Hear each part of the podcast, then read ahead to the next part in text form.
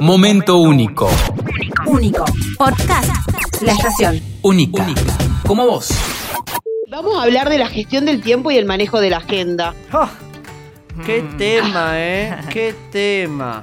Primero que nada, contarles cómo, eh, lo voy a hacer como bastante personal en, en esta primera parte, contarles que eh, estoy trabajando con muchas mujeres que, que o- o eligen trabajar conmigo en desarrollo personal y hacemos toda una danza, digo yo, entre desarrollo personal y desarrollo profesional, porque vamos trabajando cuestiones de sus emprendimientos o de lo- las organizaciones o de las empresas en las que trabajan.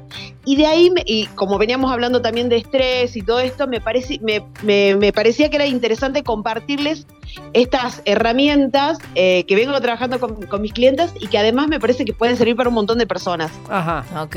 Entonces, primero que nada, algo que siempre trabajo cuando hacemos las consultas y demás, es no hay un tipo de agenda que sea ideal para todas las personas. Hay que aprender o hay que empezar a buscar, si es que no lo saben hacer todavía, qué tipo de agenda necesita cada uno. Digo, esto porque la respuesta muchas veces cuando yo les propongo que trabajen con agenda es, no lo sé hacer, no me llevo bien con la agenda, eh, imagínate que decirle que hagan agenda electrónica con algún calendario electrónico y demás es un montón. Entonces, Sí. también decirles que no hay una sola forma de hacer agenda ni un solo tipo de agenda. O sea, Tómense el tiempo de Claro. elegir la agenda que les sirva a cada uno. O de descubrir tu propia agenda, ¿no? Porque de última puede ser un, un anotador cualquiera y vos lo convertís en, en tu agenda, en tu forma además también de, de- de llevarlo, ¿no? Exacto, y anímense a usar, no sé, eh, colores, lapiceras de diferentes eh, grosores y demás, e ir dándole la forma.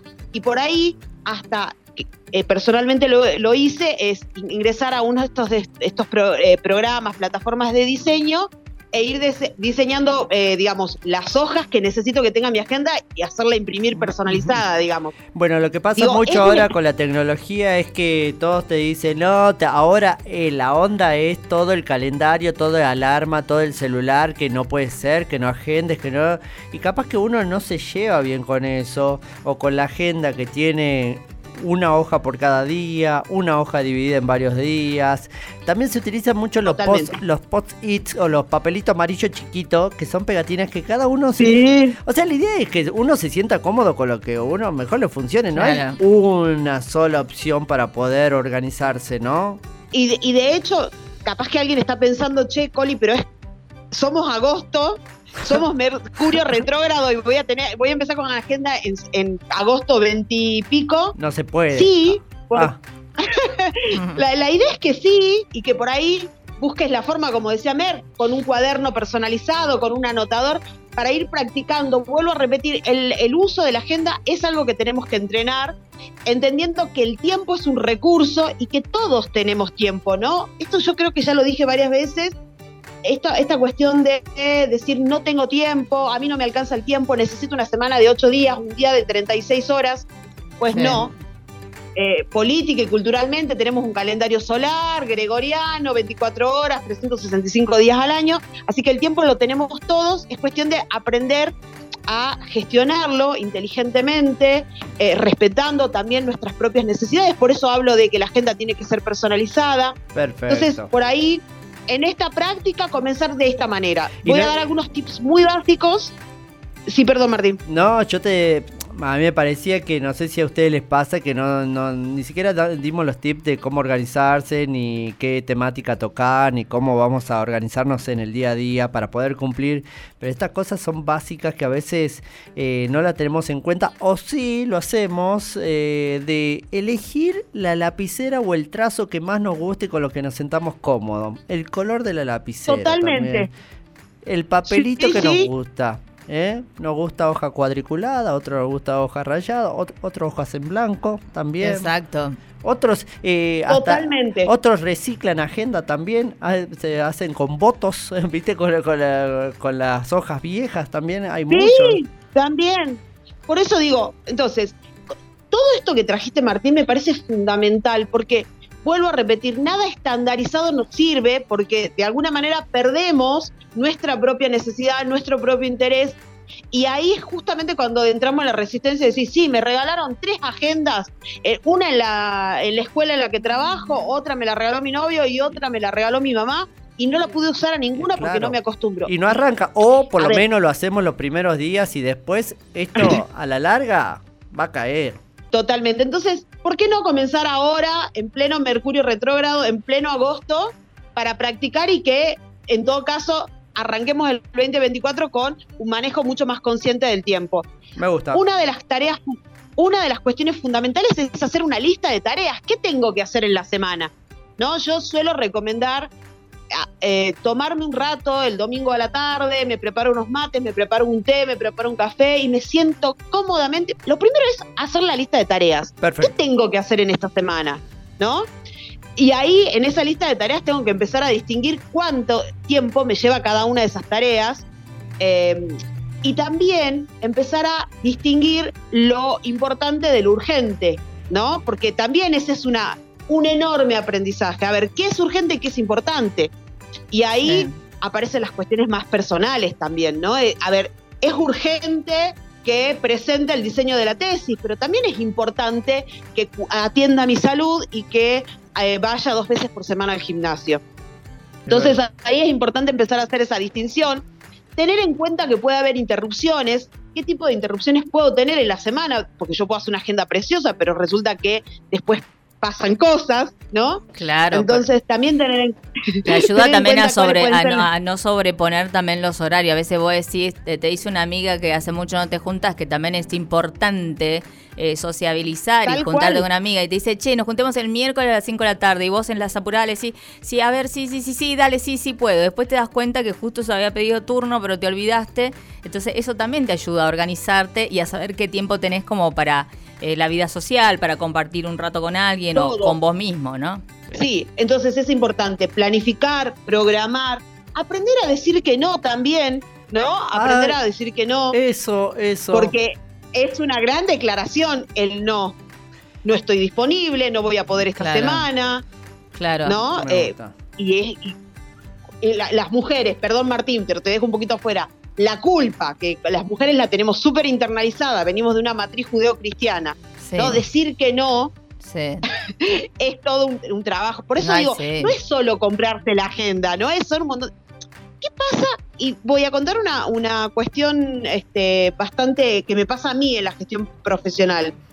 ¿Qué pasa con esta cuestión de eh, cuán disponible estamos eh, en la organización, en, en la oficina en la que estamos?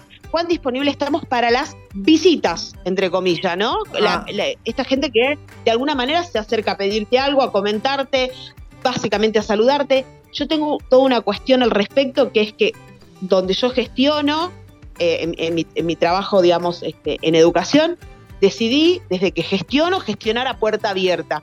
Y eso también implica que yo tengo que administrar el tiempo de otra manera porque la puerta abierta invita, ¿no? Entonces, bueno, entonces ah, estoy yo, y, y lo digo personalmente, en el proceso de decir, bueno, hay días en que la puerta no va a estar abierta y aclaro a la gente que trabaja conmigo, no me manden ninguna consulta entre tal, y- tal hora y tal hora porque necesito ocuparme de tal cosa y necesito poder hacerlo continuamente, ¿no? Porque si no, las interrupciones, ¿qué hacen? Claro. Me sacan del foco de lo que estaba haciendo y esto habrá gente escuchando y ah, me pasa lo mismo. Ah, y Entonces, somos, somos, también- somos sinceros. Sí, sí, además pero además es algo útil para vos, para tu tiempo y es útil eh, Sí. para el de afuera también de saber qué día sí puedo ir a consultarle algo a Coli.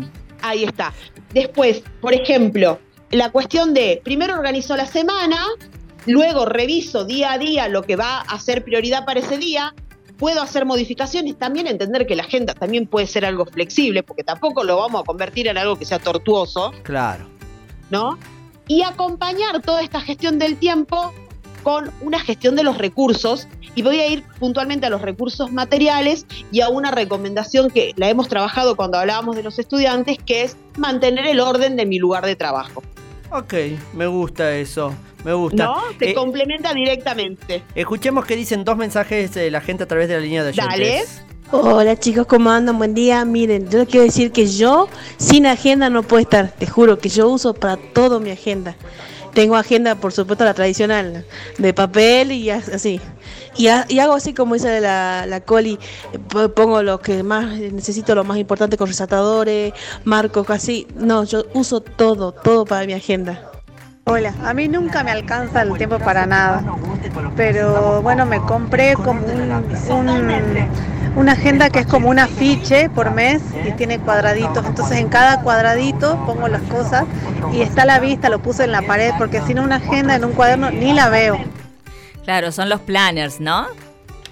los planners, son encantadores los mensajes porque bueno, ahí va apareciendo lo que realmente cada uno necesita y vuelvo a repetir, me parece que lo primero es escucharse, darse cuenta qué le sirve, los colorcitos, eh, el planner en la pared, el planner en un pizarrón.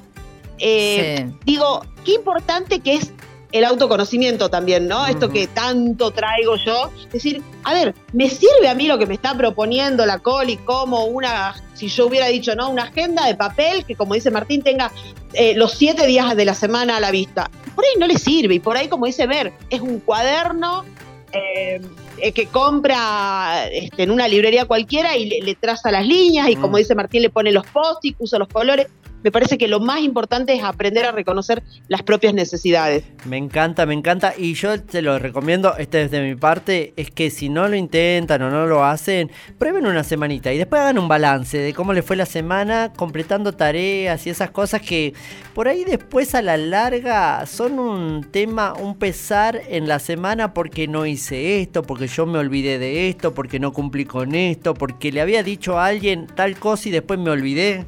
Sí, o se te acumularon ahí los horarios. Tal cual. Y una cosa que, esto sí va como recomendación, el que quiera lo tome, el que quiera lo deja.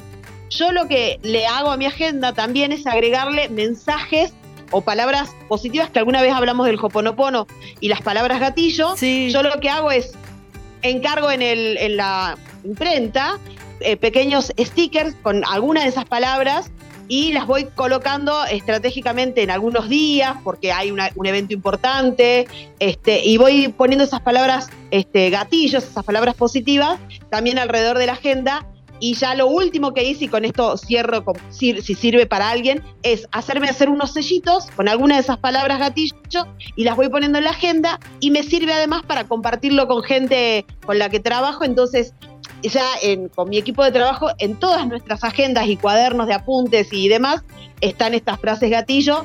Y, eso también ayuda, ¿no? Energéticamente, espiritualmente, eh, a, estar en mayor bienestar todos. Pero qué hermoso, me encantó. Y esto tiene que ver con este mensaje que dice qué pasa cuando utilizamos la agenda como diario personal.